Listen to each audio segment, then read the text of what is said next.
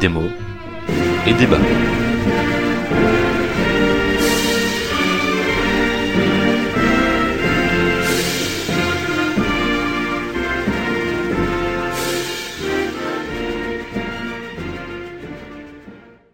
Bonjour à toutes et bonjour à tous, bienvenue dans ce nouvel épisode de Démo et Débat, le podcast dans lequel on critique vos livres.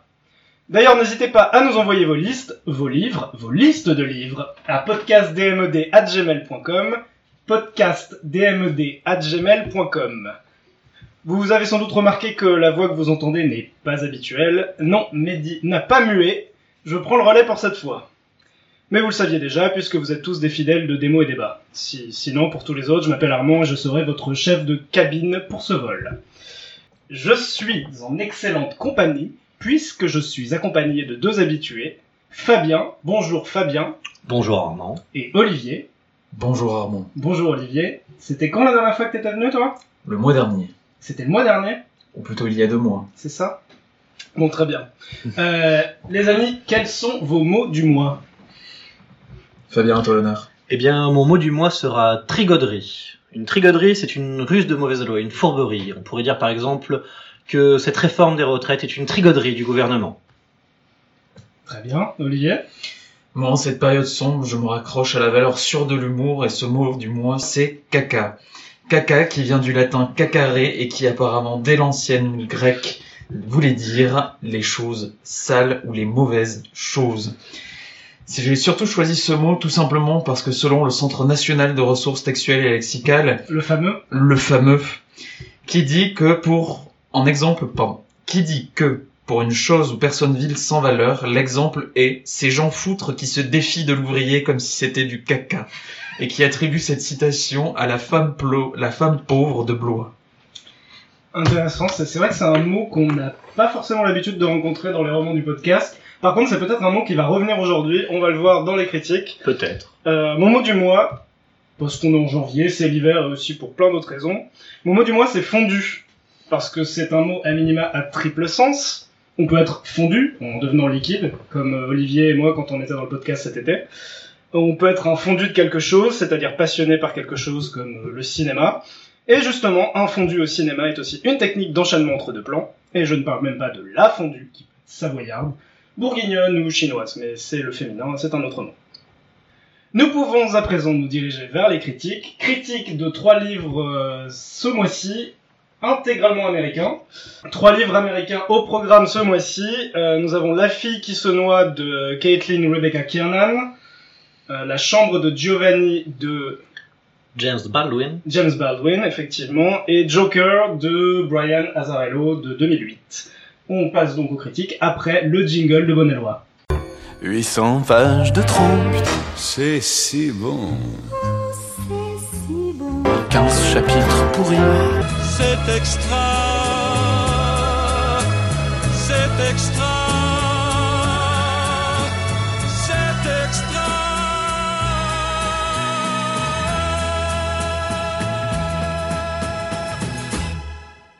Alors, le premier roman, présenté par Olivier, à qui je souhaite bonne chance, La fille qui se noie de l'américaine Caitlin R. Kiernan.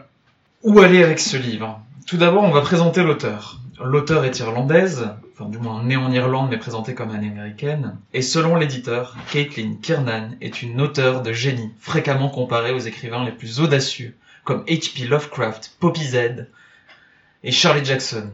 La fille qui se noie est une plongée hallucinante au cœur de la folie, du fantastique et de l'horreur par l'un des plus grands auteurs de sa génération. Un roman unique au croisement des genres, dont l'histoire évolue, change et se métamorphose au gré de la folie du personnage et de son auteur. On est d'accord que Olivier nous lit là la quatrième de couverture, et ce n'est pas son avis personnel. Tout à fait. Tout simplement parce que nous enregistrons ce podcast avec environ une semaine de retard et que je m'étais dit que j'allais justement rattraper ce retard pour me plonger dans cette lecture absolument passionnante qu'est la vie de Indian Morgan Phelps, aussi appelé Imp, durant tout le livre. Imp est une jeune fille schizophrène qui raconte un petit peu sa famille et ses déboires et notamment comment elle en est arrivée là où elle est, puisque le livre commence comme ça. Et on a une suite d'élucubrations qu'il est difficile de suivre et pour lequel j'ai tenu personnellement environ 50 pages. C'est pas mal. Toujours est-il que ce qui m'a pour l'instant dérouté sur ce livre, que je ne terminerai pas, je réponds directement à ta question et je pense à Mehdi à cette question qui m'a toujours demandé de terminer Elias Canetti. Est-ce que c'est le moment où on doit quand même huer Olivier par principe ou... Vous pouvez, vous Il pouvez. me semble. Ouh. Nous avons ici, en fait, plus qu'une histoire, selon moi, c'est un essai sur la narration de la folie. En fait, l'auteur essaye, par différents artifices et truchements, de pouvoir exprimer la folie du mieux qu'elle le peut au sein de son livre. Pour ça, elle joue énormément avec le mélange des trois jeux. Le jeu de l'auteur, le jeu du personnage et le jeu du narrateur. Elle rend la frontière confuse et elle écrit les trois en même temps, par paragraphe interposé tous se répondent, sachant que le, le personnage, qui est donc aussi le narrateur et qui est aussi l'auteur, se répond et se parle à lui-même. Ce qui fait qu'on a des droits des échanges entre narrateurs. Et des narrations qui sont reprises entre le présent, le passé et le futur. Une narration non linéaire, en plus de ces trois... euh, Complètement non, non linéaire, qui est marquée du coup par ces trois jeux, qui chacun est illustré par un temps.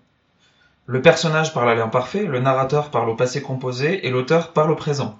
Sachant que l'auteur se parle à elle-même, c'est-à-dire qu'elle parle au narrateur. Sachant qu'en plus, je complète, l'auteur écrit. Et s'écrit à elle-même. Tout à Enfin, fait. pas l'auteur, le personnage, pardon. Voilà. Oui, oui. Et sachant que bien évidemment, il y a toujours la quatrième lecture que l'on peut voir dans le roman et qui ici est bien trop présente pour moi, c'est celui de l'auteur, Caitlin Kiernan, pour lequel je n'ai pas réussi à passer outre tout simplement parce que je l'ai vu écrire la folie et je ne l'ai pas vu me raconter une histoire sur la folie. Une simple anecdote qui m'a aussi complètement sorti du récit à la page 51, qui est certainement là où je me suis arrêté, c'est que elle nous a placé du jeu vidéo et du Halo, euh, où elle décrit le jeu vidéo comme étant un extraterrestre se battant pendant une invasion. J'ai également vu une fille holographique bleue, dans l'autre un soldat essayer d'empêcher des terroristes utiliser des armes atomiques.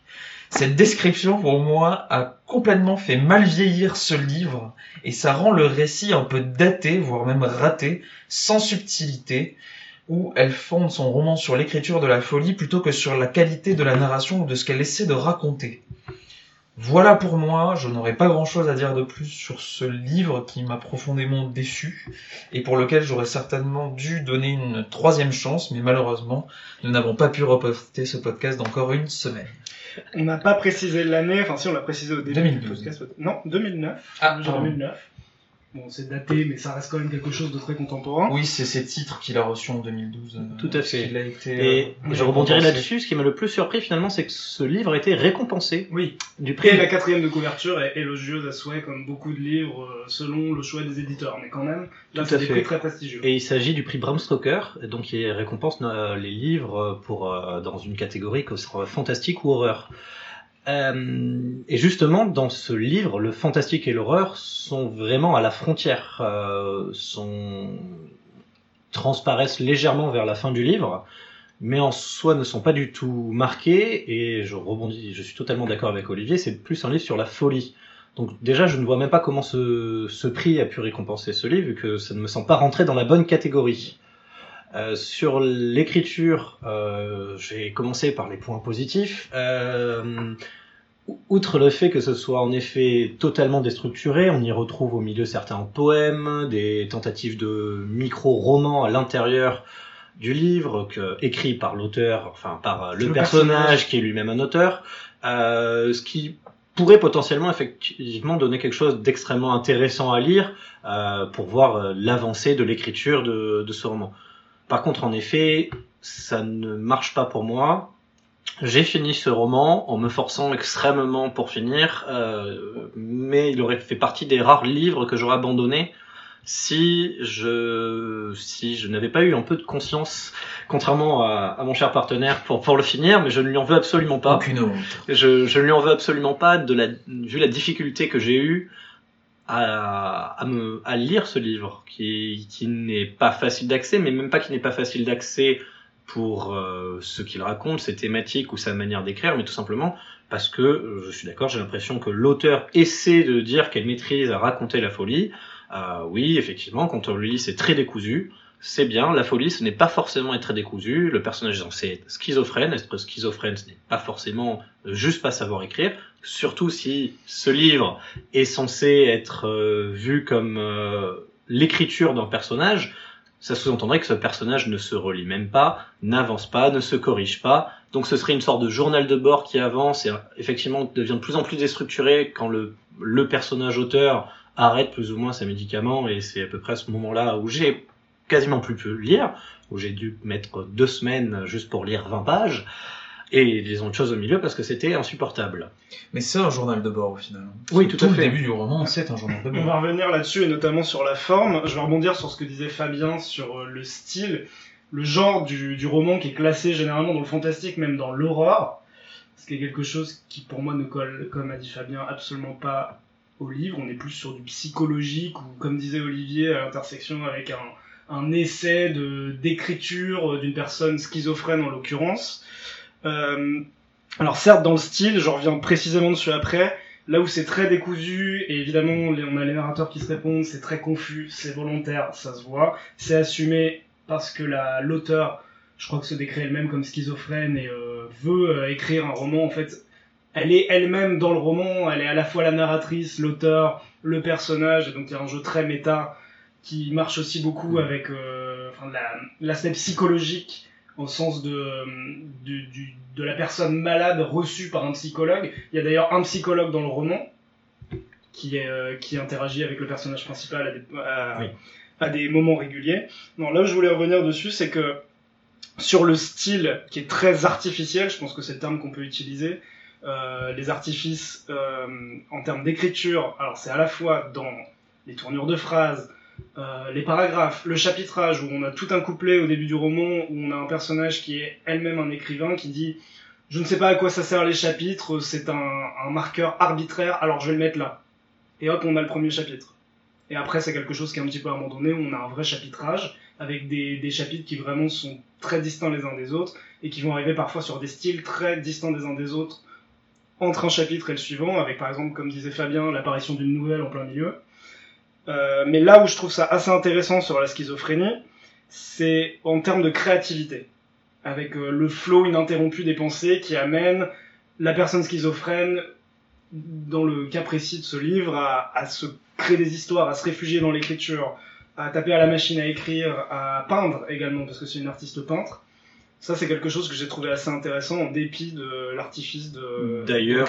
D'ailleurs, le personnage se définit lui-même comme étant d'abord peintre avant d'être euh, écrivain, et j'aurais limite préféré voir un tableau que lire ce livre. C'est vrai. Euh, juste sur la fille qui se noie, il y a d'ailleurs, euh, qui est d'ailleurs un tableau, il y a énormément de références à des œuvres graphiques. Et j'ai passé euh, plus de temps et finalement une partie plus intéressante à chercher ces œuvres et à les regarder que euh, j'y reviens à lire. Mais effectivement, c'est presque on y revient sur un essai de style euh, qui pourrait être euh, accompagné d'images totalement et ça aurait été même presque plus intéressant que l'œuvre soit parcourue des différents tableaux Ou illustré, ouais. ou illustré avec ces tableaux pour euh, qui illustrent d'ailleurs assez bien la, la pensée du personnage. On peut les, les, les tableaux étant plus ou moins euh, torturés, plus ou moins clairs, et permettraient finalement euh, de plus s'ancrer dans, dans ce que pense le personnage. Le fait que ça n'y soit pas, qu'il soit juste évoqué et qu'ils ne sont pas non plus des tableaux extrêmement connus. Euh, on parle pas de la Joconde, hein, euh, mais ça reste des tableaux pas inconnus la plupart quand on les voit, mais assez un peu plus obscurs ça devient donc plus difficile. Et j'aurais peut-être aimé avoir cette accroche euh, visuelle, ça m'aurait peut-être aidé euh, à lire. Je ne sais pas. Là où je trouve aussi que la- le côté euh, artificiel se prononce, donc il y a sur ces références qui sont sans cesse name droppées euh, en utilisant un mauvais anglicisme, mais alors autant on a certaines références obscures sur lesquelles le personnage lui-même se construit par rapport à un tableau, par rapport à un auteur, par rapport à un philosophe, je ne sais quoi. On a aussi le name drop des œuvres les plus connues du monde qu'on a vu 50 000 fois. On nous name drop pour la folie Alice au pays des merveilles de Lewis Carroll. On nous name drop du Moby Dick avec des passages entiers utilisés comme mantra par le personnage. Et j'ai trouvé ça tellement facile. Ça vient en plus s'ajouter à un style qui est très très artificiel, même au niveau de la forme, parce qu'on a du texte barré par ordinateur, évidemment c'est dactylographié, du texte barré pour euh, signifier la confusion de la de l'auteur qui écrit un brouillon, qui change de pensée euh, tout de suite et qui part sur un autre sens de phrase. Et j'ai trouvé ça, je sais pas, facile, très facile. Je sais pas ce que vous en pensez. C'est un peu le sentiment que j'ai eu et qui m'a fait arrêter en fait dès le début du livre. Mais euh, c'est pas une raison pour effectivement avoir arrêté ma lecture. Mais moi j'ai trouvé que l'auteur, euh, voilà, on donnait trop à voir sur la manière dont elle écrivait le roman et ça m'a complètement en fait sorti du, principe qui est de celui de lire une histoire.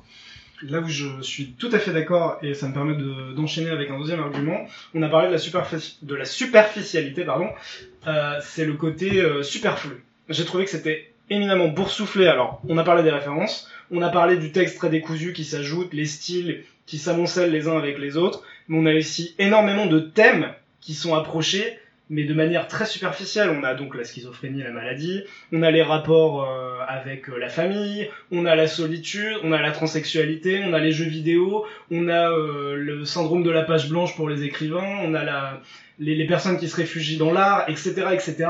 Et tout ça, ça nous est ajouté à chaque fois en mode inventaire à la préverte pour faire une nouvelle référence assez facile. Et c'est- moi, c'est quelque chose qui m'a dérangé parce qu'au bout d'un moment, on lit beaucoup de choses, on ingère beaucoup de thèmes, mais sans richesse. Et ce qui est gênant sur ces thèmes, justement, c'est la manière dont ils sont illustrés par des exemples qui sont maladroits. Qui sont maladroits et qui sont mal exprimés, notamment quand on pense aux jeux vidéo. En fait, on n'a pas le, le pourquoi, effectivement, ou ce que le personnage ressent en jouant à ces jeux vidéo ou en s'adonnant à ces activités-là. On a juste le fait que ce soit. Voilà. Ça est, c'est comme ça, et c'est tout. Même sur la folie qui est finalement le, le cœur, je ne suis même pas certain de savoir si c'est vraiment basé sur ce que serait vraiment la folie et que l'auteur essaierait d'illustrer, ou si c'est la vision que se fait de l'auteur de la folie. Je pense que c'est quand même assez une interprétation assez personnelle. Exactement, et c'est peut-être ça qui me dérange le plus, où j'ai l'impression que l'auteur dit pour moi la folie c'est ça, et je vais vous montrer ce que c'est la folie pour moi, euh, d'une manière assez, disons, forte, euh, pour ne pas dire bourrine, dans la manière où c'est amené, et ce qui fait que ça devient assez illisible à la sortie, euh, sans pour autant que j'ai eu l'impression d'avoir euh, vu quelque chose de rédigé par quelqu'un qui serait effectivement malade, mais plus par quelqu'un qui se projetterait sur ce qu'est la maladie. En même temps, on n'aurait pas envie de lire un livre écrit par quelqu'un de malade, alors c'est peut-être déjà Mais je ne arrivé, sais pas. ça arrive certainement C'est déjà. peut-être oui, c'est peut-être. Mais Après, y a, y a un disons que malaise la en fait, quand on lit. La folie n'est jamais le fondement de. Là, forcément, elle nous donne à voir. C'est le, le principe ou ce qu'elle veut faire, c'est Mm. rendre textuellement sa vision de la folie ou la ou l'expression littéraire de la folie telle que elle l'aperçoit. Parce qu'en tant qu'auteur, c'est Ouais. de toute façon sa perception. Donc Peut-être, oui, oui, non, je, je m'avancerai pas là-dessus. Finalement, ça va être du coup ça, et c'est l'objectif, et c'est ce qu'on va voir aussi pour moi, et je ne vais pas trop m'avancer, mais dans la BD Joker, c'est qu'on a une nouvelle vision d'un nouvel auteur sur ce que c'est que la folie.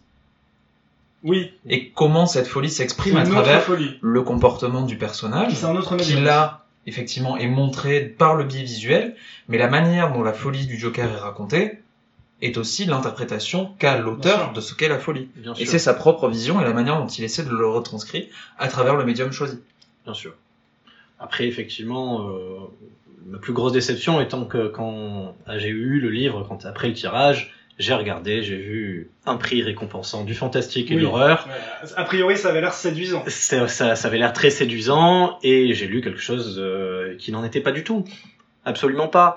Euh, les, les seules parties où c'est un peu limite fantastique horreur finalement, euh, là on revient un peu aux racines du fantastique, mais est-ce que c'est vraiment quelque chose d'horrifique ou si c'est seulement la, la déformation du narrateur? On ne peut pas vraiment le savoir. Sauf que là où ça aurait pu être amené un peu plus subtilement, là on se retrouve avec quelque chose où euh, de toute façon, depuis le début, on n'a aucune idée de ce que raconte le personnage.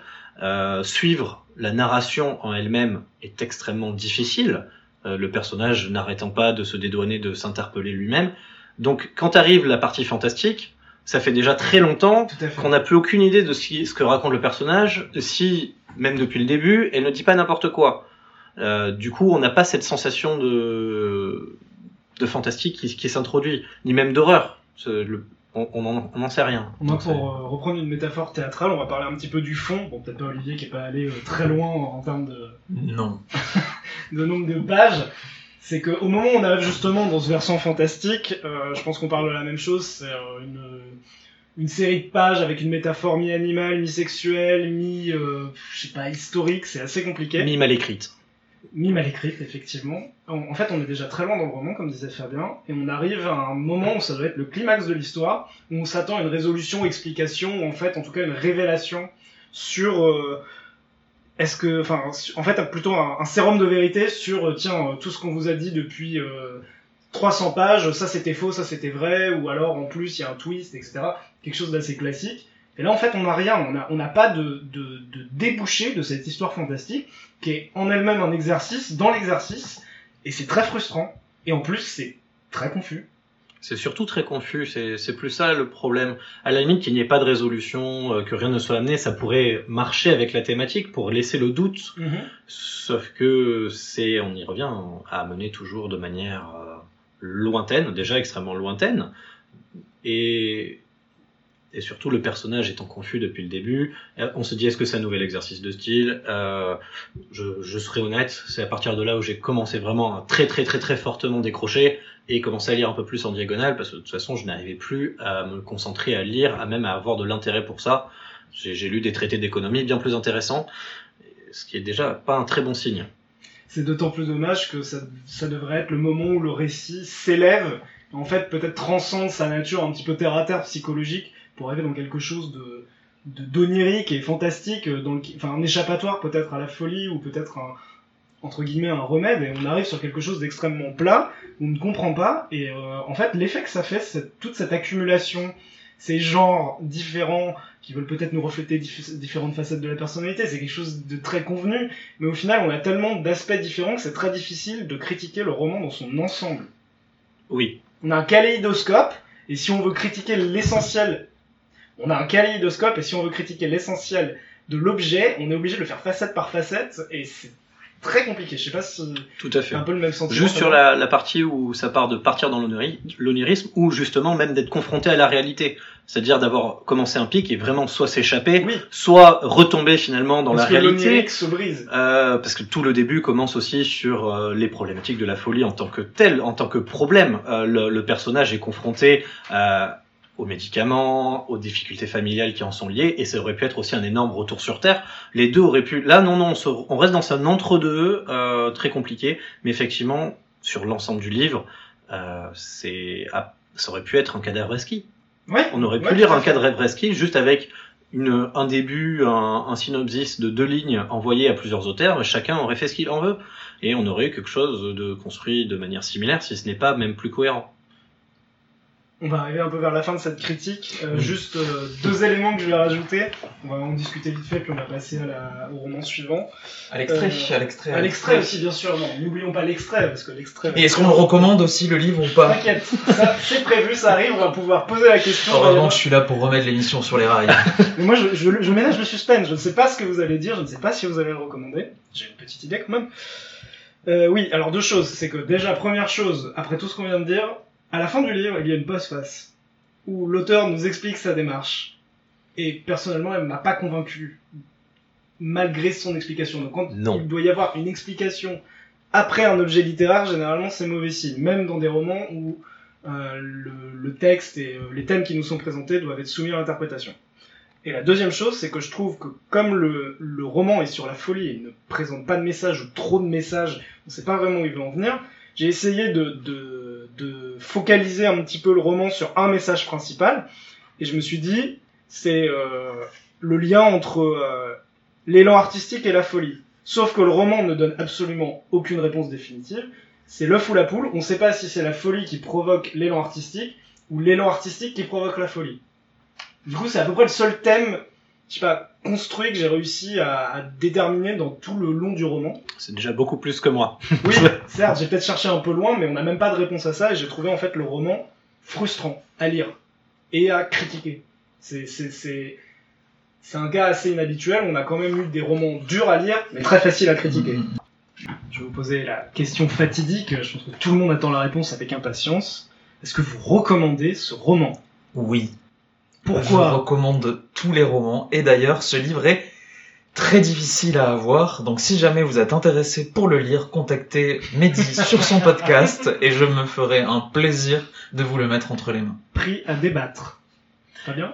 Non, et pour deux raisons. Déjà, la qualité du livre, comme on a dit. Et deuxièmement, vu qu'en effet, il est introuvable, ne perdez pas plus de temps à chercher ce livre qu'à le lire. Dans tous les cas, vous vous aurez perdu deux fois trop de temps. Quant à moi, pour les fans de fantastique, je ne le recommande pas puisque ce n'est pas un roman fantastique.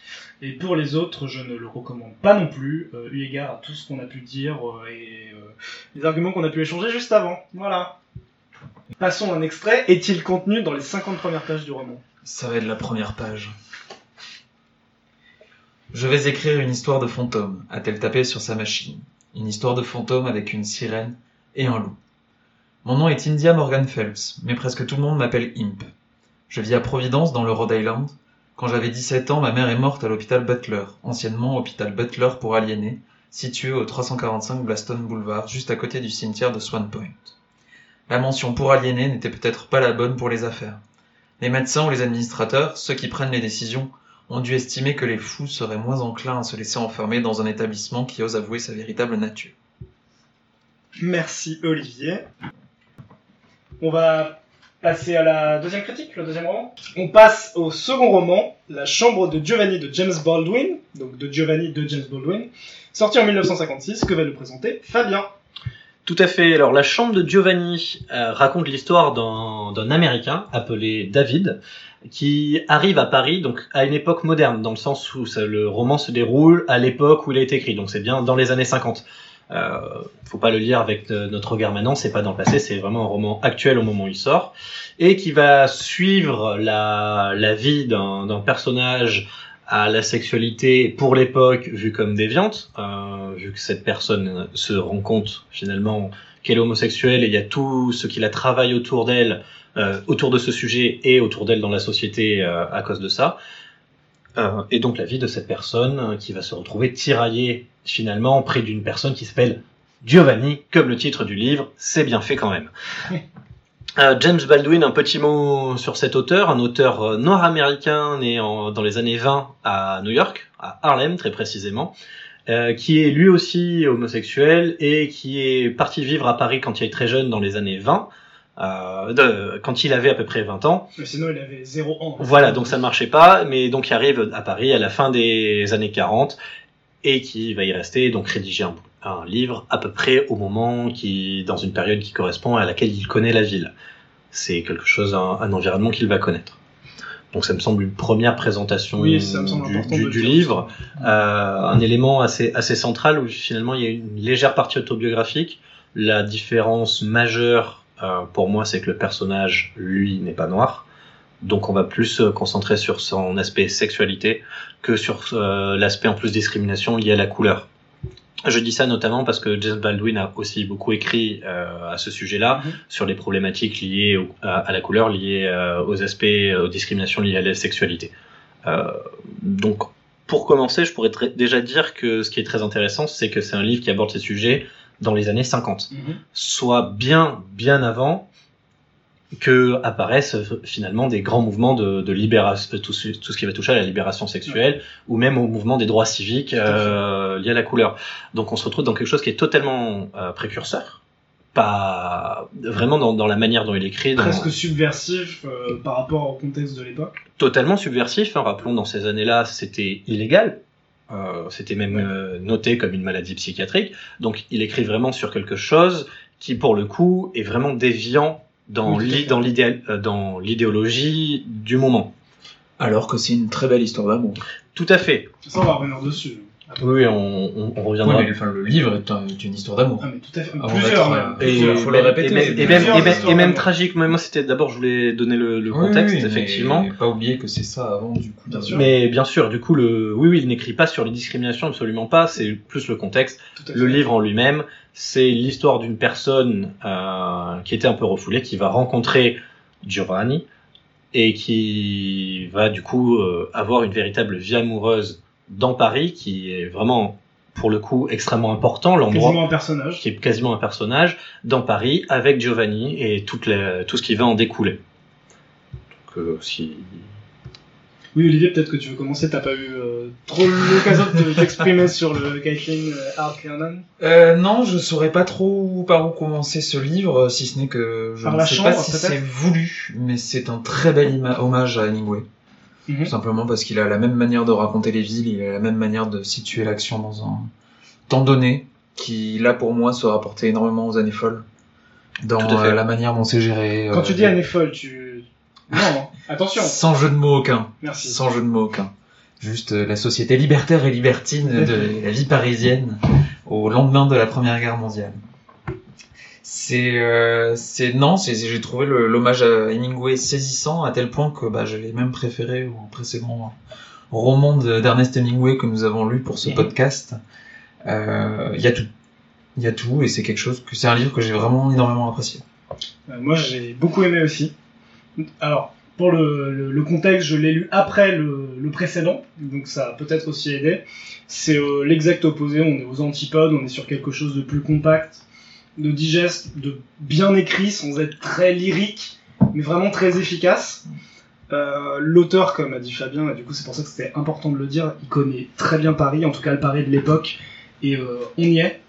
Mhm. Moi, ce que j'ai beaucoup apprécié, c'est euh, la plongée justement dans le, le Paris underground, comme on dit. dans les halles, C'est ça. avec le marché, les bars justement, qui sont aux abords des halles. Le roman se passe beaucoup la nuit pour le coup, donc on a un peu l'envers du décor dans les bars, euh, bah, les bars gays, hein, tout simplement de Paris, euh, qui étaient un petit peu cachés euh, à l'époque. qui était toléré.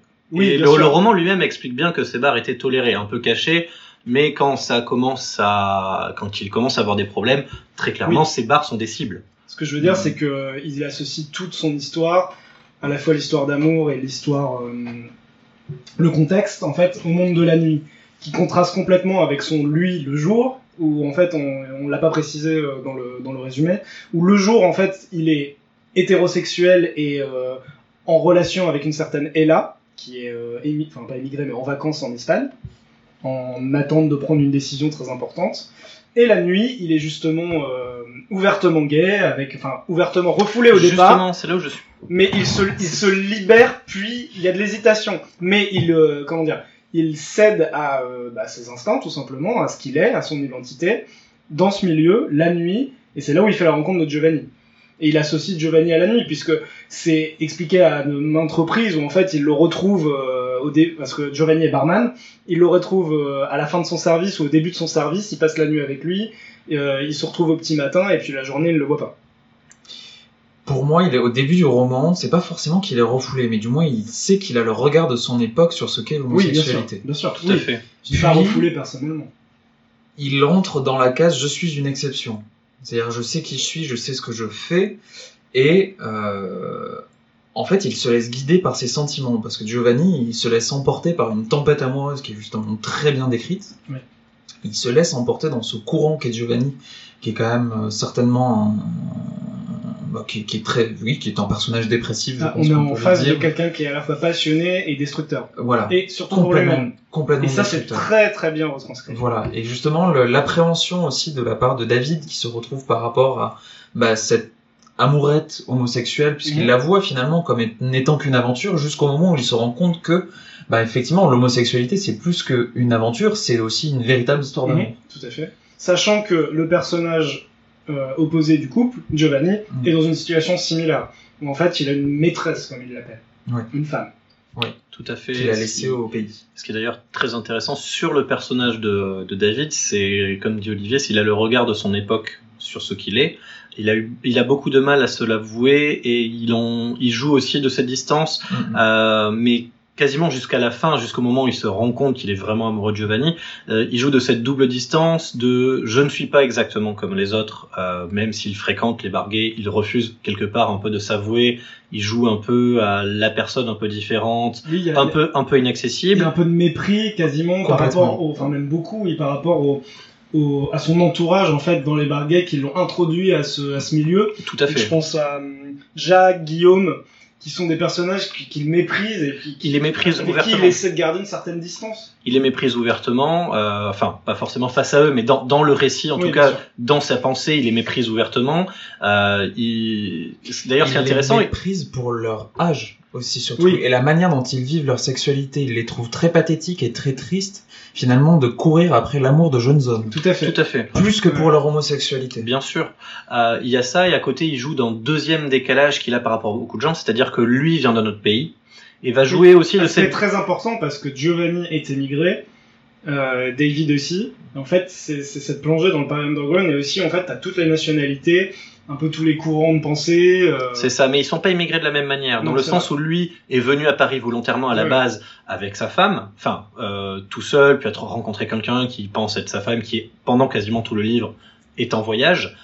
Euh, et lui joue de cette distance de l'américain, donc le peuple plus riche, plus distant, cousin, disons classe des Européens, certes nouveau monde, mais mais plus aisé financièrement. Il est venu en, en fuyant un peu déjà ce qu'il était, parce qu'il avait du mal à se l'avouer à lui-même euh, aux États-Unis. Et garde, et c'est quasiment pendant tout le roman de garder cette distance. Euh, Giovanni, lui, est beaucoup plus euh, est venu pour d'autres raisons, mais reste aussi quand même très très pauvre, n'a a beaucoup moins de choix. Donc il y a, y, a, il y a un décalage malgré tout. Les deux ont beau être immigrés, ils n'ont pas le même rapport déjà aux autres personnages autour, mhm. au choix qui leur est offert et aux possibilités qu'ils ont. Euh, est-ce que Oui, j'ai puis ils ont un- une différence de niveau social aussi. tout à fait Le niveau social joue un rôle très important, Très important. aussi Dans dans, la relation dominé-dominant. euh, Ouais, mais Dans pas le couple, je veux ouais, dire. mais pas que dans le couple, dans les relations de tous les personnages. Bien sûr. Et je trouve que c'est fortement bien mis en bien, pardon, bien mis en abîme avec la résolution et notamment les dépêches de presse qui Oui. arrivent en fin du livre et où justement il y a cette opposition entre les personnages de jour et les personnages de nuit. Et là, c'est principalement rattaché à l'un des hommes du roman qui justement tient un bar et je ne vais pas aller plus loin parce que sinon ça va On peut dire divulgacher ce on peut livre. juste dire qu'il emploie Giovanni. Il emploie Giovanni. Voilà. Et euh, les dépêches qui sont sorties montrent effectivement cette différence de perception entre euh, la bonne société, la société mondaine, et la société du jour, et ce que font ces personnages la nuit. Et d'ailleurs, on pourra ajouter que justement, la, on va l'appeler la fiancée pour, euh, pour simplifier un peu. Et là, la fiancée de David, elle appartient plus à cette mondanité, justement. Donc, on a le jour, la nuit, et un petit peu la face, euh, enfin, la face cachée, voilée par rapport à ce qui apparaît au grand public. Complètement. bien sûr Et ce qui est révolutionnaire aussi pour moi dans la manière dont il traite les personnages du roman, c'est qu'il montre que les, surtout pour l'époque, du coup, parce que là on peut le remettre en perspective, c'est que l'homosexualité, en finalement, n'a pas de morphotype ou de phénotype particulier. C'est-à-dire qu'elle touche tout le monde. Mhm. Et les- la diversité des personnages qu'il montre dans son roman Ouais, et de leur situation sociale, il n'y a pas d'archétype. ce ne sont- Notamment en se basant sur des personnes assez âgées. Ouais, on retrouve des archétypes amoureux, mais on ne retrouve pas finalement de, de, de, de personnages clichés dans, euh, bah, dire l'essentialisation de son identité sexuelle. bien Pas sûr. du tout. Absolument pas, et qui, par contre, toujours dans, dans cette question de d'époque, on sent les, le- les personnages qui, pour eux, même si c'est pas le cas, mais pour eux, ont un défaut. D'où la, partie de jour et euh, la partie aussi d'essayer de se rassurer en allant côtoyer des femmes. Euh, Il y a un chapitre, enfin pas un chapitre, mais un passage dans un chapitre, moi, qui m'a marqué. C'est, euh, je divulgue pas trop, mais il y a une, tout un passage avec David et Sue, je crois que c'est son nom, où en fait, c'est pas un divulgachi, mais bon, on va avoir une partie de sexe mécanique au possible. Et je trouve que la retranscription est magique. Parfaite. Tout à fait. Et justement, sur cette partie-là, il va la voir pour se Et rassurer. les deux se En, en essayant de, s'extraire un peu de, de ce monde de la nuit, de sa relation, en se disant mais est-ce que cette relation que j'ai avec Giovanni est, est bien? Et je vais voir est-ce que non non, euh, je veux quand même être attaché à ce monde du jour. Sa, sa fiancée n'étant pas là, il, va, il dit est-ce que je peux séduire des femmes? Est-ce que je peux voir des femmes? Donc il y a aussi ce côté mensonge, mais parce que le contexte fait qu'ils ont cette sensation d'en avoir besoin. Ce qui est intéressant aussi, et là on revient à l'argument des années folles un petit peu, c'est que euh, on est vraiment sur des individus, tous quasiment, en tout cas tous les personnages, peut-être à l'exception d'Ella qui n'est pas vraiment présente dans le récit, euh, puis évidemment les personnages plus secondaires comme le père de David, on est sur des individus tous très volages, et à, à aucun moment quelqu'un se dit euh, tiens il y a adultère, tiens j'ai trompé, c'est c'est une question qui se pose même pas. Non, pas du tout. C'est juste les épisodes qui s'enchaînent euh, avec Mhm. euh, un flux de pensée. euh. Ouais. C'est- assez intéressant comme approche aussi. Non, non, c'est c'est vraiment un livre qui, qui moi personnellement m'a marqué et je trouve qu'il se- s'inscrit dans la droite lignée des grands romans américains finalement qui Mm. racontent cette vie européenne au début du XXe siècle. Et là, pour le coup, au milieu du, du 20e siècle, qui, on reste finalement dans un monde un peu post-guerre qui n'est pas du tout abordé.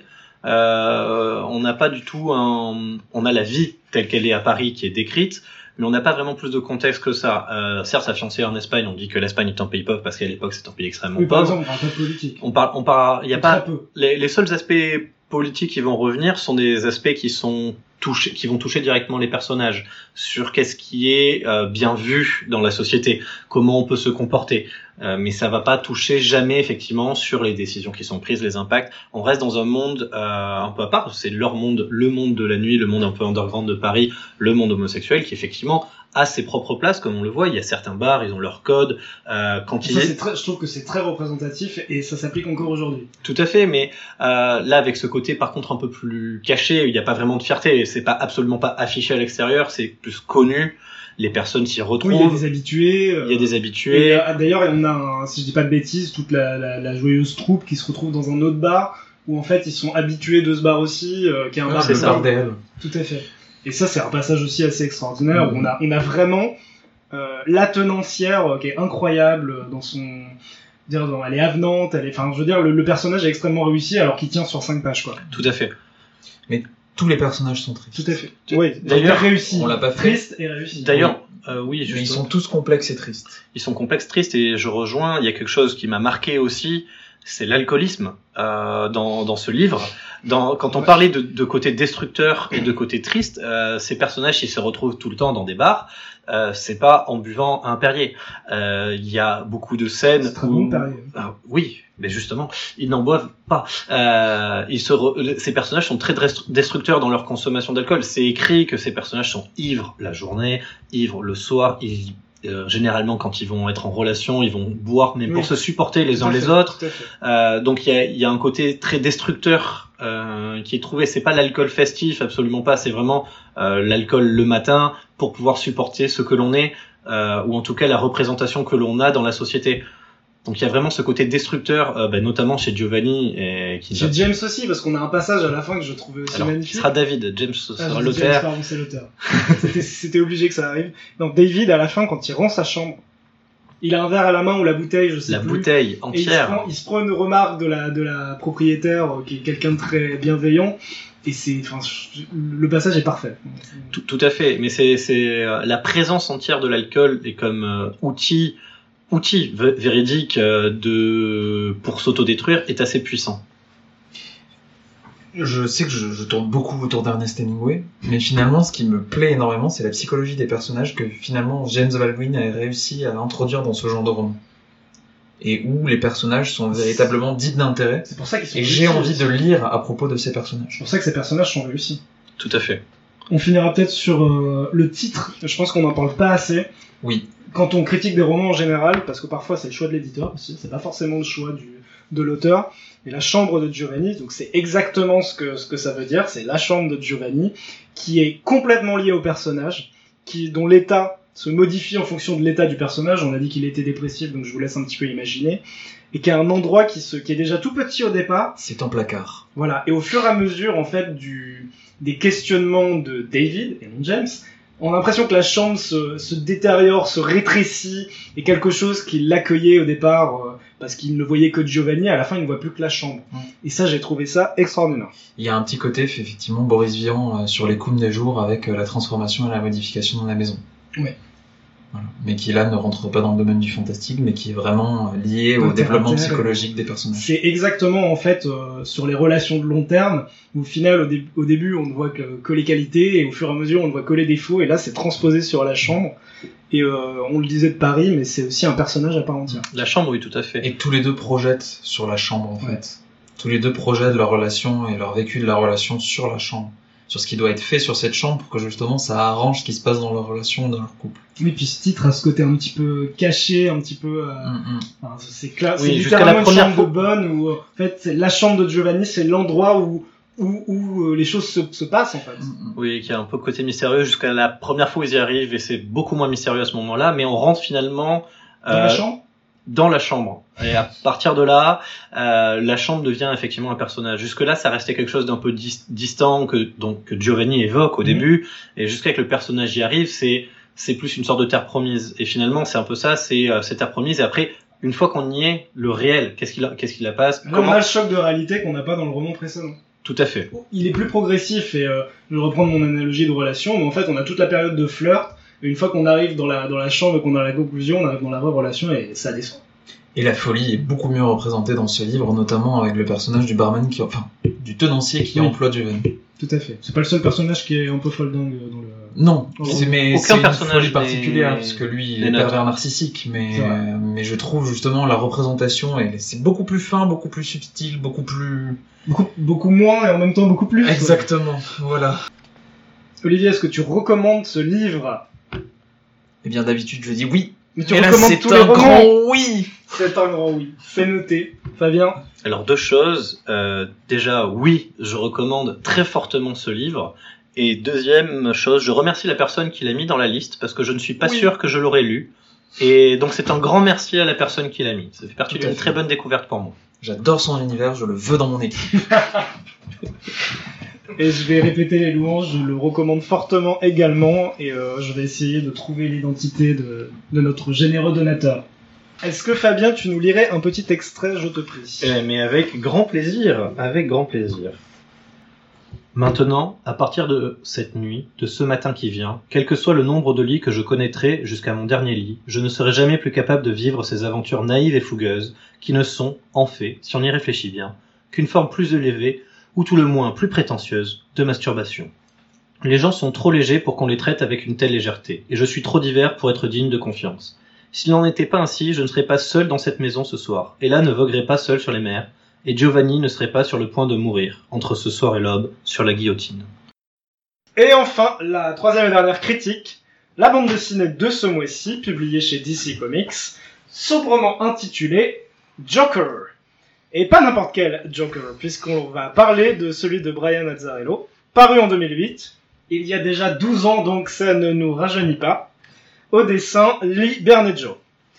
Le Joker, je vais pas vous présenter le Joker, c'est une figure qui est devenue mainstream, grâce progressivement d'abord aux dessins animés, et puis au cinéma grâce, grâce, à Christopher Nolan et Heath Ledger, puis Todd Phillips et Joaquin Phoenix. Notez bien que je mets Jared Leto, c'est normal. Nous êtes ici présentés en mode de reconquête, un Joker en mode reconquête, reconquête des territoires et marchés criminels de Gotham qui lui ont échappé pendant son internement dans l'asile d'Arkham. Donc, on est encore en face d'un asile après le premier roman, mais on n'est plus sur celui de tout à l'heure, on est sur celui d'Arkham. Le parti pris assumé est de faire de cette histoire une histoire du Joker sans que Batman n'occupe un premier rang. Elle nous est racontée au travers d'un personnage tiers, et d'ailleurs créé pour l'occasion, Johnny Frost, qui cueille le Joker à sa sortie de l'asile et se retrouve à le suivre dans son opération Reconquête. J'ai évoqué Nolan, c'est a priori une facilité, mais c'est plutôt logique, parce que le comic qui nous est présenté ici est sorti dans la foulée du film, donc euh, The Dark Knight 2008. Euh, C'était clairement une opération pour capitaliser dessus, ils ne se sont, s'en sont pas cachés chez DC, puisque d'ailleurs on se retrouve avec un ton assez similaire, donc on, là on est vraiment dans le cas de la commande passée à un artiste. Donc pour moi ça, dès le départ, ça signifie moins de créativité, et c'est un petit peu ce que j'ai ressenti au fur et à mesure de la BD. Euh, après, on se retrouve dans l'exercice réinvention du personnage qu'on voit régulièrement dans les comics, euh, avec la particularité que depuis ces dernières années, on va dire ces 15 dernières années, avec euh, la prise de pouvoir des univers cinématographiques à la fois chez DC, Marvel et des, euh, des maisons plus indépendantes, on a des personnages dont les canons ont été réadaptés pour correspondre, pas littéralement, mais qui, pour correspondre un peu plus à leur version à l'écran. Donc c'est ce que Marvel hein, a fait à de nombreuses reprises euh, avec les films Disney où euh, ils ont profité de la popularité des films pour relancer des titres en les appelant numéro 1 et en disant voilà c'est la nouvelle version définitive du personnage. Et aussi c'est pratique pour vendre des bouquins. Donc sur le livre en lui-même, quoi d'autre? Bah pas grand chose en fait. Euh, L'histoire pour moi c'est un prétexte pour nous faire rebondir d'un super criminel de l'univers Batman à un autre. On voit tout le monde. On nous montre le Joker sous un jour sombre, viscéral, sans réelle philosophie, mais ça on va peut-être en discuter, vous serez peut-être pas d'accord. Et pour moi, c'est ici que le, le bas blesse. hein. Moi j'en lis quand même assez régulièrement des comics, et j'ai eu un mal fou à rentrer dedans. Pour moi, on est dans un niveau de superficialité qui n'a d'égal que le premier roman qu'on a critiqué. Le scénario n'est même pas compensé par de bons dialogues. Je veux dire, on est quand même dans des bulles de comics, on n'a pas des pavés de texte, c'est pas très bavard. J'ai trouvé ça mauvais. Alors, ça s'est vu directement pour moi. La traduction est affreuse, mais le matériau de base est pas terrible non plus. Donc c'est d'autant plus surprenant que pour un comic paru en 2008, je veux dire les traducteurs, euh, mm, enfin, c'est quelque chose de très répandu. Euh, après, le roman n'a pas été distribué, le roman, la BD n'a pas été distribuée tout de suite, ça a pris plusieurs années. Parce qu'il me semble que le tome qu'on a devant nous, donc l'histoire originale est paru en 2008 aux États-Unis, est sorti qu'en 2013 en France. Donc il aura fallu 5 ans, je schématise bien évidemment, pour décider et traduire ces dialogues qui sont quand même assez pourris. Ils ont pas d'identité. Ils ont pas d'identité et ils sont, moi je trouve qu'ils tombent à plat. On va revenir dessus. Ouais. Euh, un petit mot rapide sur le dessin avant que je vous demande ce que vous en avez pensé. La plume de Libermejo, alors elle est pas désagréable, loin de là. Euh, mais c'est pas non plus remarquablement original. Je veux dire, ça donne pas d'identité euh, davantage que euh, l'écriture. Elle fait écho à l'histoire. En fait, c'est fade. Et pour ne pas divulgacher, je vais pas rentrer dans les détails de l'histoire, si on peut parler d'histoire, ni dans les personnages qui apparaissent. Vous pouvez un petit peu le deviner. On va essayer de pas les mentionner, mais bon, ça va être très compliqué. Donc moi, j'aimerais beaucoup savoir. Je suis très intéressé euh, par vos impressions sur cette BD. Fabien, Alors, Fabien, commencer. ouais, si tu veux. Déjà sur la partie graphique, euh, effectivement, ça fait suite au film et le graphisme du Joker est pour celui-ci entièrement inspiré, si ce n'est pas directement copié, du, du dessin, enfin du graphisme du Joker dans le film de Nolan. Mhm. C'est la même tenue, c'est le même type de personnage.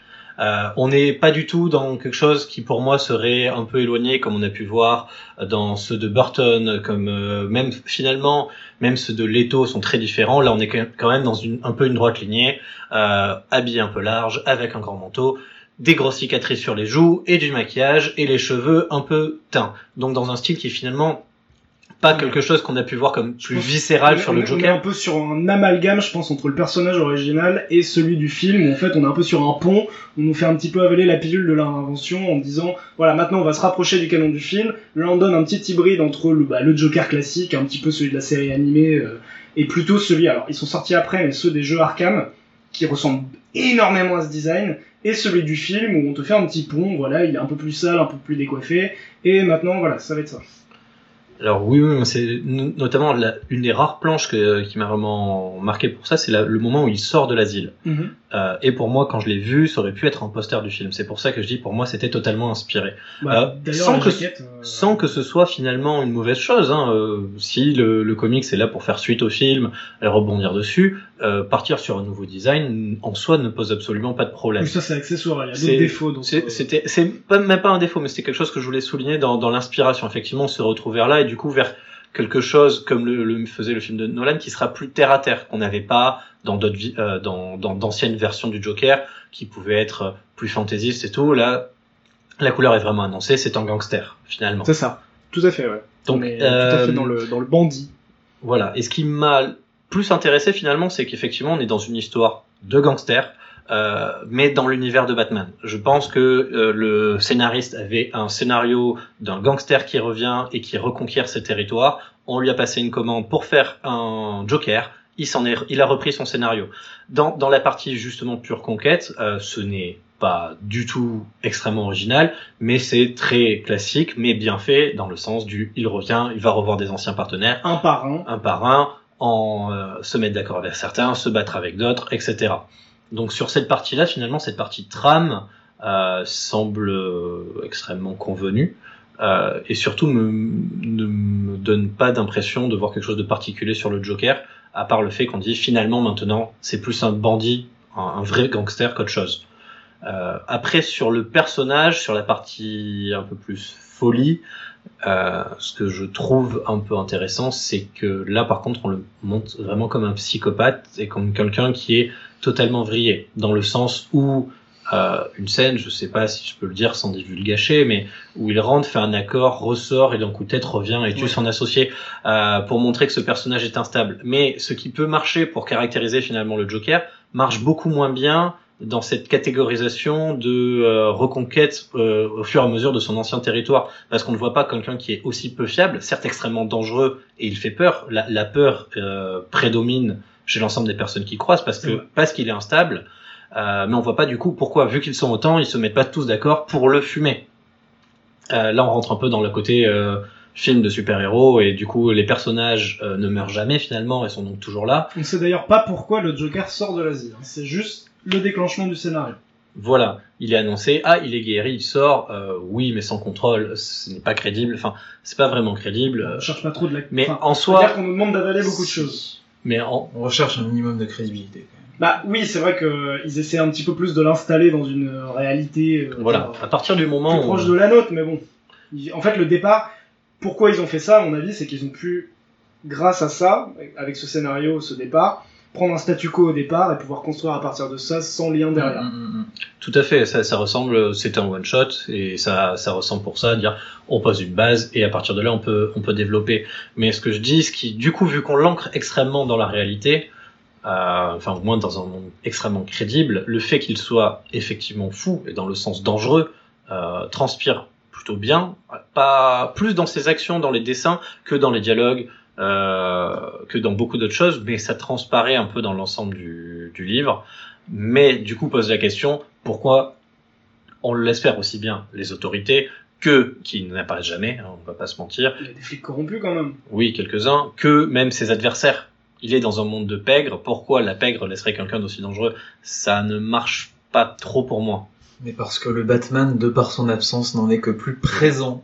Et Oui. d'ailleurs, je trouve Oui. que c'est le sujet principal vrai, finalement de la bande dessinée. Ça reste quand même Batman. Parce quoi que, parce que, en fait, c'est la question que j'allais vous poser pour voir un petit peu ce que vous en pensiez. Quel est le but du Joker quand il fait ça?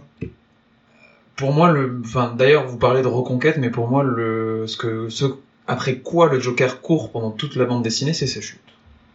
Moi, je suis pas d'accord. C'est Batman. Tout à fait. Moi, je dirais plutôt ça. Alors oui, mais Batman, ça- c'est sa chute. Oui, Batman, bien c'est sûr. sa chute. Mais euh, on a toujours eu cette euh, grande thèse. Il n'existe pas l'un sans l'autre, n'existe pas. euh, S'ils sont pas tous les deux en confrontation perpétuelle. C'est un peu ce qui ressort finalement de ce livre, et c'est pour ça qu'il se démarque pas finalement du reste fait. de la mythologie Joker. J'ai parlé du postulat d'un livre sur le Joker, mais au final, on arrive toujours avec cet écueil euh, où Batman ça. est là sans être là. C'est ça.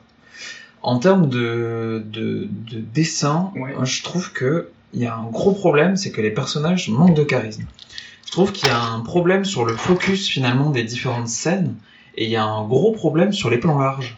Simplement parce que les, les visages ne Tu sont veux dire sur les cases? Ouais, sur les. Bah oui, mais où les personnages sont représentés Ouais. de loin, où au final il y a une disparition ou un fondu complet des visages, Ah, ça, c'est ouais, c'est Qui est style, tu le vois. absolument gênant. Et une gestion des ombres aussi sur les très gros plans, qui est très particulier. J'ai trouvé aussi que ça manquait d'excentricité. En Oui. termes de, de placement des bulles et de jeu justement Ah oui, sur le en termes de dialogue, forme, c'est encore de, plus convenu graphisme que et le de fond. maquettis. Ouais, c'est c'est plat en fait. Ils Je trouvais que utilisent- ça manque de charisme. Ils utilisent le personnage d'Harley Quinn, qui d'ailleurs, du coup, n'a absolument rien fait pendant que euh, le Joker était à l'asile. On la retrouve comme on la connaît euh, sur son canon communément accepté. Elle a aucun dialogue, elle est là juste en, enfin, je sais pas, pour faire jeu. Elle est là. Pour assister, quoi. Mm, mm. Pour montrer qu'elle est là, parce que ça reste aussi malgré tout euh, une grande collection de personnages. Euh, on a l'impression qu'il faut qu'on nous montre tout l'univers Batman, sauf le côté Batman. D'ailleurs, sur les personnages, bon, on peut les, on peut en donner quelques-uns. On a le Sphinx, on a le Pingouin, on a euh, Killer Croc, et eux aussi ont des. J'ai trouvé qu'ils avaient des designs beaucoup plus terre à terre. Et notamment euh, Edward Nigma, le Sphinx, ils en ont fait un jeune avec des tatouages qui, est un petit peu précurseur de, euh, du, Joker de Jared Leto, justement. Pour moi, ça ne marche pas du tout, alors qu'on le voit sur trois planches. Il y, a, un gros manque de charisme pour moi euh, dans la manière dont sont représentés les différents personnages. Et c'est un grave écueil pour moi. Et toujours sur la représentation de la folie. Oui. Oui, bah oui, le Joker est fou, mais enfin, c'est pas non plus. euh, Non, mais c'est ouais, de la folie nihiliste. enfin, C'est- pas- c'est du il- nihilisme. pas- Mais pff, je vais même pas chercher plus loin. Pour moi, ce que Il j'en est ai fou parce qu'il retiré, doit être fou. mon res- Oui. voilà, il est fou parce qu'il est fou Parce et parce qu'il fallait bien ça. trouver un moyen de montrer qu'il est fou. Mais Il prend, attends, attention, il prend des médocs. Il est donc, Donc il est fou. voilà. Non, c'est la partie folie pour moi, c'est plus le fait qu'il ne suive pas de ligne.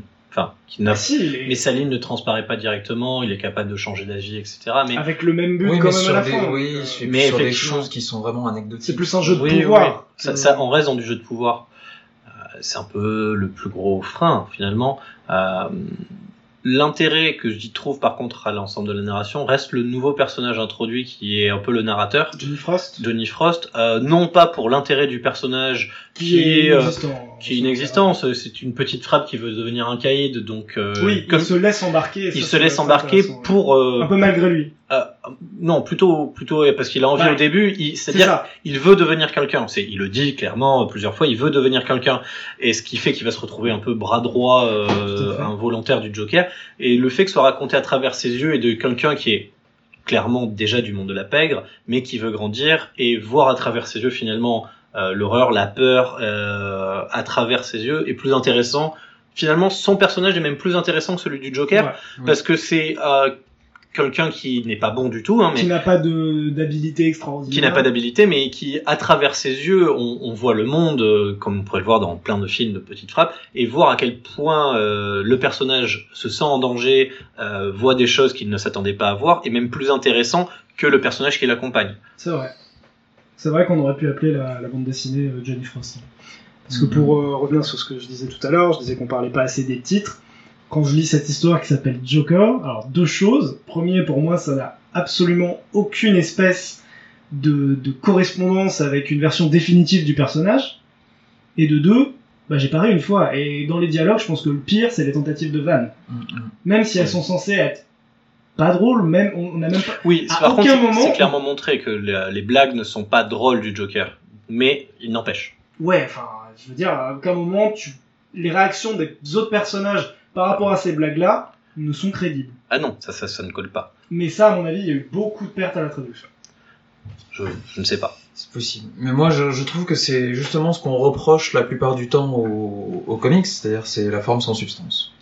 Et je l'ai un peu retrouvé là-dedans et ça m'a un peu déçu. Je suis assez d'accord dans la mesure où, euh, en fait, le format, donc euh, bah, c'est un Mhm. hardcover, euh, une histoire en one shot qui doit faire, euh, je sais pas, une centaine de pages. Ouais, C'est un- pas. C'est un format qui fait penser au roman graphique, euh, avec une histoire euh, qui commence à un point A, qui finit à un point B, qui est généralement vectrice de beaucoup plus de créativité, de prise de risque. Et là, voilà, c'est aussi ça le problème. On a un personnage après un film où on a essayé de nous faire gober que le Joker était un, individu, un agent de l'anarchie.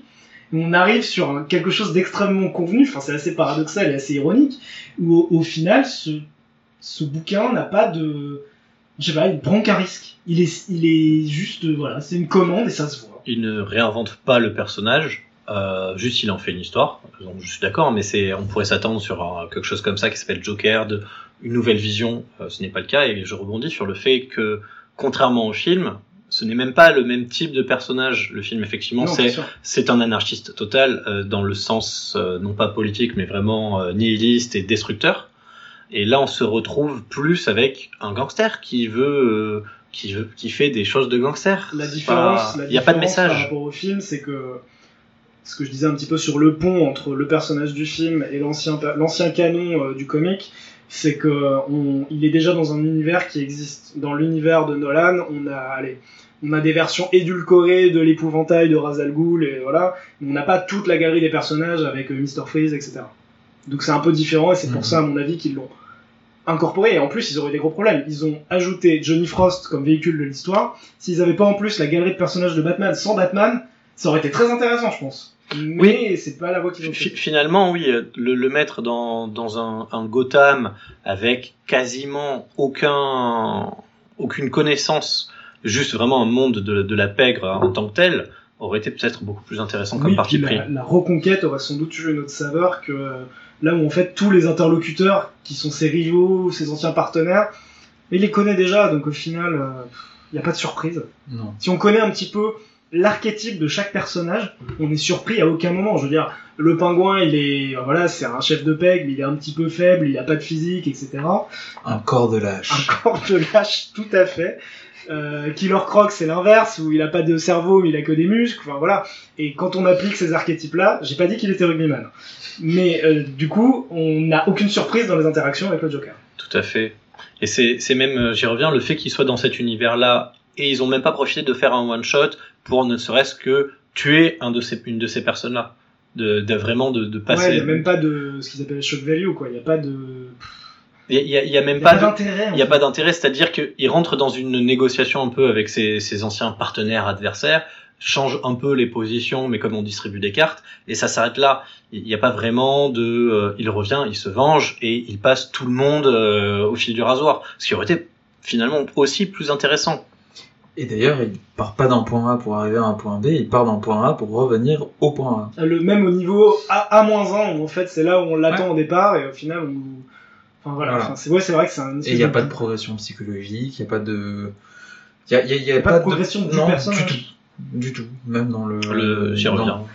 Il ne progresse pas. C'est un archétype. Ce sont des archétypes qui se rencontrent dans un, une histoire archétypale. Et sans ça. charisme. Ah oui. En plus. personnalité. Donc je pense qu'on a dit à peu près tout ce qu'on pouvait dire dessus. Alors, est-ce que vous recommandez ce livre, Olivier? Oui, Parce que tu recommandes tout. Oui, Mais pourquoi particulièrement? Oui. Très bien, Fabien Oui, oui, oui, parce qu'essentiellement ça se lit vite. Euh, ça reste quand même euh, distrayant.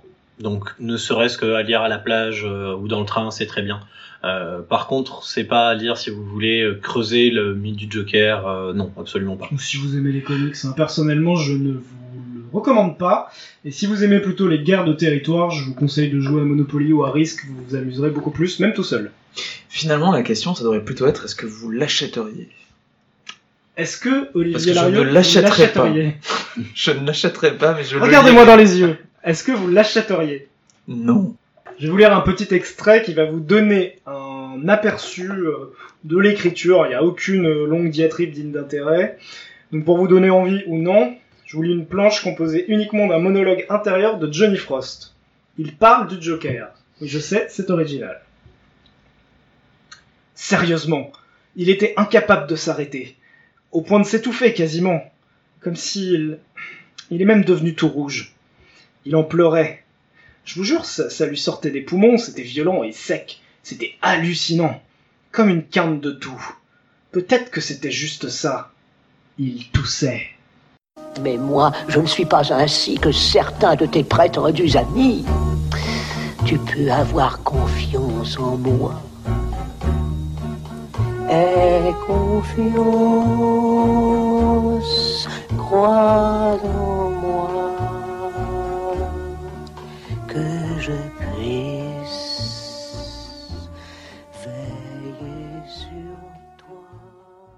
On passe donc aux recommandations. Je vous propose, non, je vous impose de les faire dans l'ordre des présentations des bouquins. Donc Olivier, je te prie de nous donner ta recommandation. Ma recommandation pour ce mois-ci est de la bande dessinée de Liane et Weber sur la vie de Yukio Mishima.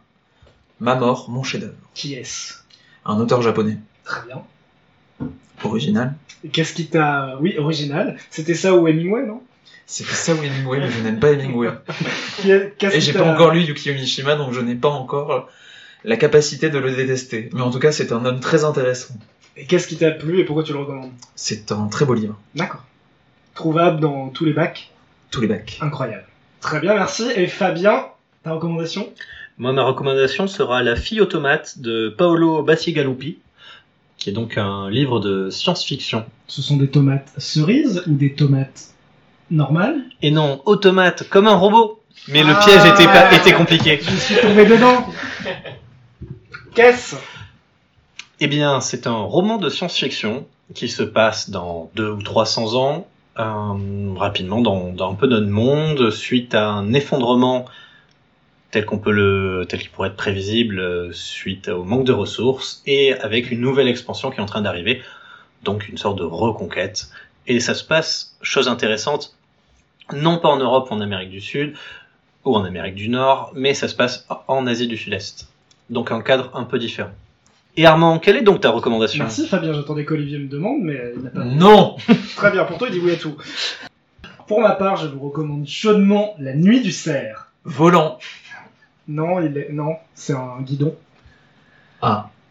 Donc La Nuit du Cerf, qui se joue pour encore quelques jours à Paris. Malheureusement, au moment où euh, vous allez pouvoir écouter ce podcast, euh, il devrait connaître ses dernières représentations à Paris, puisque la pièce se joue jusqu'au 9 février. mais la troupe euh, qui est celle du Cirque Leroux entame une tournée dans toute la France ensuite, pas toute la France, seulement certaines villes. Euh, donc le cirque, c'est présenté par le Cirque Leroux. Ça tombe bien puisque on a à la fois du cirque, du théâtre, de, la danse, des acrobaties, c'est magnifique, drôle, énergique, impressionnant, la performance physique, c'est drôle, c'est un spectacle complet avec une troupe ta- talentueuse et qui est, très soudée et ça se voit. Euh, Courez-y, allez la voir euh, et parlez-en autour de vous euh, pour qu'ils retournent ensuite et reviennent à Paris. Ah, très bien, merci pour vos recommandations. Ça conclut notre euh, expérience, notre podcast. Euh, Expérimental. expérimental, expérimenté, Un peu euh, nouvelle vague. un petit peu nouvelle vague, très Boris Vian. Tout à fait. Euh, Très jazzy. jazzy, euh, funky, Parfois. parfois. Fusion. Un peu au revoir, Olivier. Au revoir. Au revoir, Fabien. Au revoir. Au revoir tout le monde. Je vous laisse entre les mains de Martin qui va vous présenter euh, le tirage au sort du prochain numéro et je vous dis à une prochaine.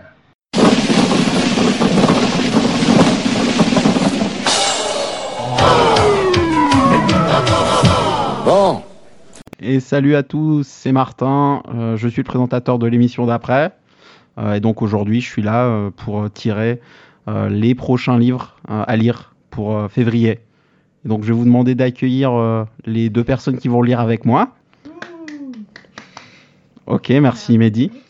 Donc euh, bonjour Cerise, Bonjour, ça va? Ça va, merci, et toi? Ouais. Bonjour Laure, Bonjour Martin. ça va? Un peu froid, mais ça va. Ok. Donc ce que je vous propose maintenant, euh, c'est de sélectionner les livres. Donc je vous rappelle que vous avez toutes les deux, et moi aussi d'ailleurs, droit à un veto si vous détestez un des livres proposés, sachant que vous ne connaissez pas le titre. En revanche, vous connaissez l'auteur, la date de parution, le nombre de pages et la nationalité de l'auteur et le titre. Donc vous connaissez bien le titre en fait. Alors vous connaissez tout sauf le titre, mais le titre aussi. Ok, alors premier livre, donc je vous tais le titre, qui est Michel Strogoff de Jules Verne, 1876, 256 pages, qui est français spoiler. Ah, Est-ce que euh, l'une de vous veut mettre son veto? Non Non. Moi oui. jamais. Dans vos rêves. Jamais je lis un Jules Verne. Non. Donc je mets un veto. Voilà. Bonjour. Le deuxième livre s'appelle La plaisanterie de Milan Kundera, 1967, Tchécoslovaquie et 480 pages. Est-ce que l'une de vous deux met son veto? Non. Non. Eh bien, nous avons le premier livre. Euh, pour le deuxième livre, je vous propose Les années de chien de Günther Grass en 1963. 763 pages. Je vous répète, 763 pages. Allemagne. Est-ce que l'une de vous deux met son veto, s'il vous plaît? Cerise. On sent ton, on sent ton animosité euh, contre ce livre. Euh, au vu du titre et du nombre de pages, mais surtout le titre, euh, je pense que moi je mets mon veto. pour le coup. Ah, merci. Ah, bah, C'était ton choix. C'était ton choix. Ah, merci pour ton choix. Nous n'avons donc plus qu'un seul veto, hein, je vous le rappelle, c'est l'or. Pour le deuxième bouquin, je vous propose Envoyé spécial, une émission de France 2, non, Envoyé spécial de Jean Echenoz de 2016, 320 pages, qui est français. Laure, veux-tu mettre ton veto? Non, moi je suis pour, pour découvrir autre chose. Très bien. Tant que c'est pas Jules Verne, ça me va. Pour le roman graphique, je vous propose Sin City de Frank Miller de 1991 en 200 pages. Américain, je suppose. Voilà, merci Mehdi. Et euh, Laure, mets-tu le veto sur Sin City? Non, toujours pas. Eh bien, une bonne nouvelle pour tout le monde, ça a l'air intéressant. Du coup, je vais récapituler. Première nouvelle, pas de Michel Strogoff, je répète, je répète pas de Jules Verne, quel enfer. Euh, mais La plaisanterie de Milan Kundera, euh, qui est tchécoslovaque, je le répète, euh, et Envoyé spécial de Jean Echenoz. Et Sin City de Frank Miller. Voilà. Bah, merci à tous d'avoir écouté Armand. Euh, mais spoiler, euh, ça va être encore mieux le mois prochain. Allez, bye. hein.